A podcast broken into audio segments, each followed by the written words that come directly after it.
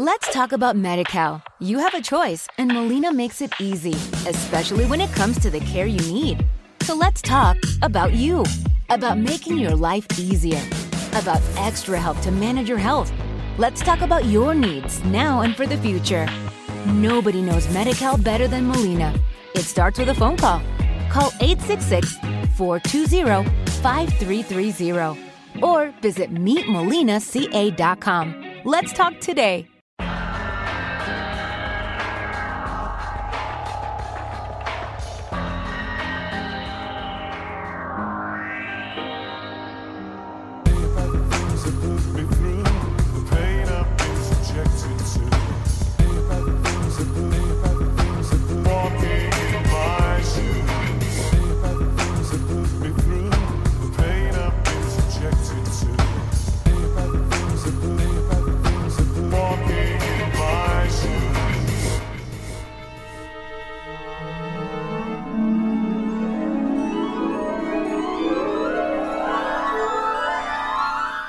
Joshua Bell se puso unos vaqueros, una camiseta y una gorra de béisbol. Puso la funda de su violín en el suelo, con unos pocos billetes como cebo, y actuó como músico ambulante de incógnito en la estación de metro de L'Enfant Plaza de Washington DC el 12 de enero de 2007. El experimento fue grabado con cámara oculta. A lo largo de 45 minutos, Bell tocó seis obras del repertorio clásico para violín, incluyendo Bach, Schubert, Massenet y Manuel Ponce, utilizando su instrumento, el Stradivarius Gibson, por el que había pagado un poco menos de 4 millones de dólares.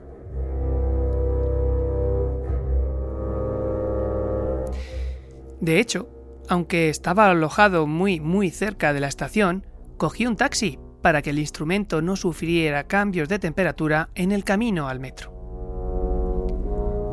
Las obras elegidas no eran melodías populares cuya sola familiaridad podrían haber despertado el interés de los transeúntes. Esa no era la prueba. Se trataba de obras maestras que han perdurado durante siglos, solo por su calidad. Una música de altura digna de la grandeza de las catedrales y las mejores salas de concierto, e interpretada por uno de los grandes del siglo. La acústica de la estación resultó ser sorprendentemente amable. Aunque la arcada de la estación es de diseño utilitario, actuó como un amortiguador entre las escaleras mecánicas del metro y el exterior, y de alguna manera captó el sonido y lo devolvió redondo y potente. Como escribió Weingarten, se dice que el violín es un instrumento muy parecido a la voz humana. Y en las magistrales manos de este músico sollozaba, reía y cantaba. Extático, triste, importuno, adorador, coqueto, castigador, juguetón, romántico, alegre, triunfal, suntuoso. Era un hombre blanco vestido con vaqueros, una camiseta y una gorra de béisbol. Sacó el violín y tocó durante 43 minutos varias piezas. En ese tiempo, solo siete personas se detuvieron y otras 20 dieron dinero sin interrumpir su camino. El violinista recaudó 32 dólares. Cuando terminó de tocar, se hizo el silencio y nadie pareció advertirlo.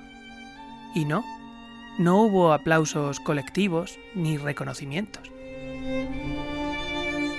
El violinista desconocido y con poco éxito, del que estábamos hablando y os he mencionado antes, se llamaba Joshua Bell. Nació en 1967 y es uno de los mejores intérpretes del mundo, entre los que destaca alguno de sus éxitos, como por ejemplo la banda sonora de la película El violín rojo, que fue galardonada con un Oscar. Esa mañana, en Washington, tocaba un Stradivarius, como hemos dicho. Tres días. Tres días antes había llenado el Boston Symphony Hall a 100 euros la entrada y utilizó el mismo instrumento. No había caído en desgracia, sino que se había prestado a hacer este experimento social, promovido por el diario The Washington Post, y lo que trataban era hacer una especie de investigación acerca de la percepción, el gusto y las prioridades de las personas. Los objetivos eran descubrir lo siguiente, en un ambiente banal y a una hora inconveniente. ¿Está la gente preparada para percibir la belleza? ¿Nos detenemos a apreciarla? Y es que, según los pronósticos de los expertos, como por ejemplo Leonard Stocking, director de la Orquesta Sinfónica Nacional de Estados Unidos, el músico debería recaudar unos 150 dólares de mil personas y unas 35 se detendrían haciendo un corrillo, absortas por la belleza y tal, y unas 100 echarían dinero. Y como ya hemos dicho antes, los resultados finales fueron muy, muy inferiores. Y lo curioso es que los individuos que más apreciaron el arte fueron un rockero y los niños.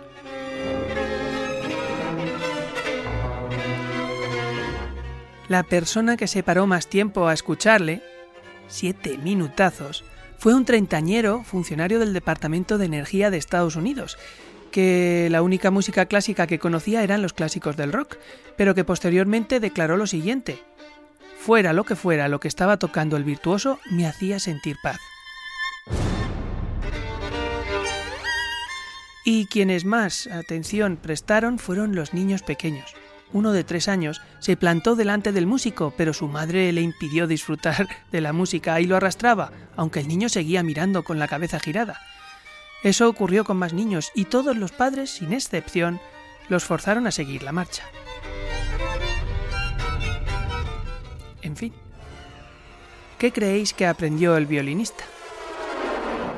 Muy fácil, humildad. Y estas fueron sus palabras. Era una sensación extraña. La gente me estaba ignorando. Habitualmente me molesta que la gente tosa en mis recitales o que suene un teléfono móvil. Sin embargo, en la estación de metro me sentía extrañamente agradecido cuando alguien me tiraba en la funda unos cuantos centavos. ¿Y qué pensáis que aprendieron los expertos? Pues eh, su generosa conclusión es que el contexto importa y que en una estación de metro en hora punta no permite que la gente aprecie la belleza. Yo no sé si es el sitio quizás, pero bueno. ¿Qué aprendemos nosotros de todo esto? Pues yo creo que varias cosas. La primera, que los niños son nuestros mejores maestros como ya hemos indicado aquí en varias ocasiones, y bueno, que deberíamos hacer más caso a su sabiduría y bondad innata, porque están exentos de prejuicios, y ojalá que nosotros viéramos el mundo a través de los ojos de un niño pequeño. Ellos eh, no veían a un músico callejero, pobre y fracasado, sino a un artista que regalaba felicidad y altas vibraciones, y no les importa el tiempo ni los compromisos, sino el aquí y el ahora. Y sobre todo, la gran lección es... Si no tenemos un instante para detenernos a escuchar a uno de los mejores músicos eh, que interpretan la mejor música escrita, ¿qué otras cosas no nos estaremos perdiendo?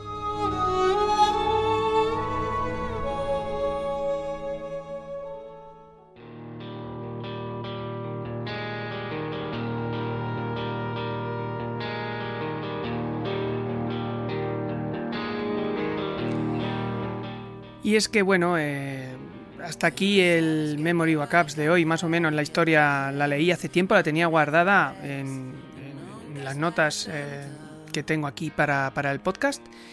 Y bueno, he traído a bien pues dejarla aquí y, bueno, eh, para que quede constancia ¿no? en esta humilde cápsula temporal.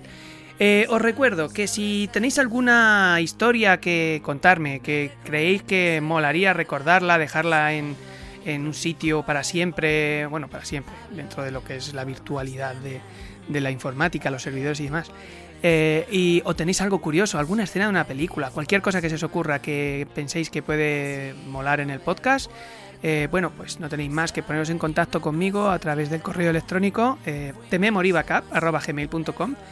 eh, también estamos en Blogspot, buscáis Memory Backups y también nos encontraréis por allí con todas las herramientas necesarias y los episodios para escucharlo.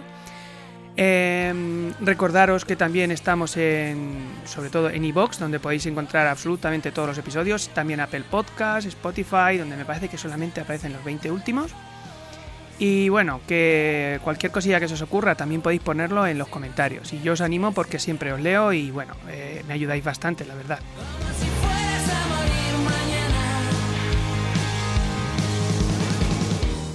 Agradeceros que estéis al otro lado. También eh, aprovecho para saludar a los alumnos de, español que están por ahí por Nueva York. Eh, mi amigo el gran Sergio Copa, que está allí dando clases, eh, le recomiendo este podcast y bueno, un saludo para ellos y que os agradezco mogollón que, que me estéis, mm, bueno, que me escuchéis y que si, si os sirvo para, para aprender español, bienvenido sea que si tenéis alguna alguna idea de alguna historia para, contar por aquí, yo la locuto, así que animaros, venga. Em, y nada, eh, ya para me voy a despedir con vosotros con una pequeña reflexión, ¿no? Yo soy de los que piensan que, bueno, la belleza es algo totalmente subjetivo, se construye, yo creo que casi eh, de manera social y bueno, aunque tenemos diferentes eh, cánones de belleza, pues eh, esto ha ido evolucionando. Antiguamente, bueno, lo podemos ver en los cuadros ¿no? de arte, pues eh, lo que era bello era el cuerpo de una manera, más orondo, ahora más delgado o menos tal. Em, y también lo podemos ver, por ejemplo, en, en, las obras musicales. Ahora se supone que, y digo se supone porque lo que más gusta ahora, bueno, pues es otro tipo de música que no, no comparto, ¿no? Ni lo voy a mencionar, el reggaetón. y bueno, eh, la capacidad que tenemos el hombre para apreciar la belleza y el arte es algo tan, tan solamente de la especie humana, es súper específico. Y bueno, eh, todo este tipo de percepción puede tener efectos positivos, seguro, sobre nuestra parte mental y emocional. Porque bueno, disfrutar de una obra de arte eh, o la belleza de la naturaleza, por así una buena foto del amanecer, el atardecer, el admirar, yo qué sé, el espacio, la Vía Láctea. Eh, estoy hablando de fotografía como podría hablar, por ejemplo, de escuchar una canción de Pearl Jam en un momento exacto de tu vida donde no se te olvidará nunca y, al final la belleza son esos pequeños momentos. Esos pequeños momentos que, como he dicho antes, eh, sobre todo los niños son los que más eh, pueden hablar de ello porque son los que más viven el presente. Y hay dos cosas que nunca vais a poder hacer, lo de ayer y lo de mañana. Eso que se os quede claro. Bueno, sin más, eh, que me enrollo, eh, agradeceros que estéis al otro lado de nuevo y bueno, un saludete y acordaros que la belleza siempre está dentro del ojo del que mira. Chao, chao.